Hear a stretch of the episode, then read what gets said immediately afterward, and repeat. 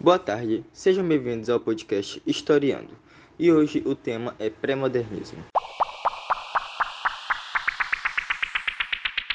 O pré-modernismo foi um período que marcou a transição entre o simbolismo e o modernismo.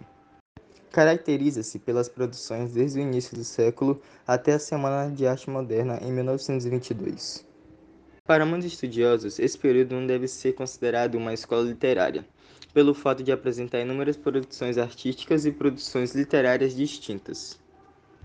Bom, as principais características do pré-modernismo são ruptura com o academicismo, ruptura com o passado e a linguagem parnasiana, linguagem coloquial simples, exposição da realidade social brasileira, o regionalismo e o nacionalismo, a marginalidade das personagens, como o sertanejo, o caipira, o mulato, e os fatos históricos, políticos, econômicos e sociais. O pré-modernismo é como ficou conhecido o período literário brasileiro, que vai de 1902 até 1922. Lá na Europa, o período que antecedeu ao modernismo foi marcado pela tensão política entre os países imperialistas e pelo surgimento dos movimentos de vanguarda.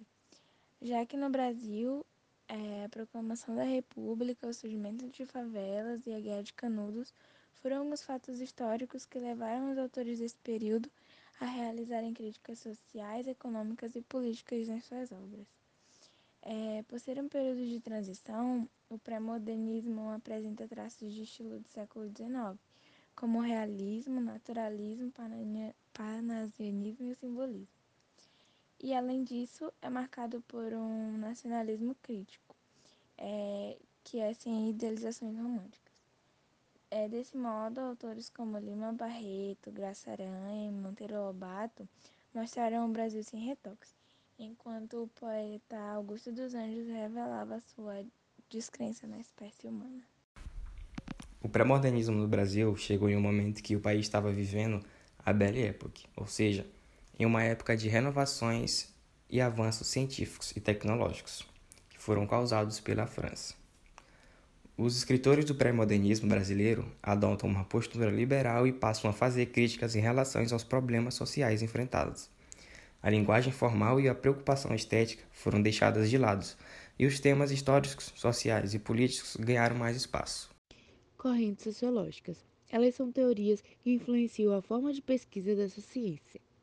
A marxista, que trabalha com materialismo histórico dialético. A compreensiva, que foi pensado por Max Weber em compreender a ação social, e o funcionalismo, que foi pensada por Durkheim para entender a função das pessoas na sociedade.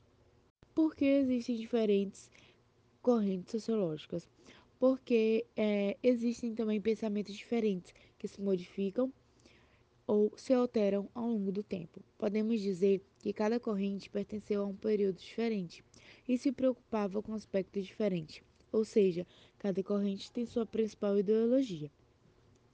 Diferentes correntes sociológicas. A existência de interesses opostos na sociedade capitalista impediu um entendimento comum por parte dos pensadores. Por isso, a sociologia se dividiu ideologicamente entre conservações e transformações dos estados, que quando à margem do nascimento de diferentes correntes sociológicas.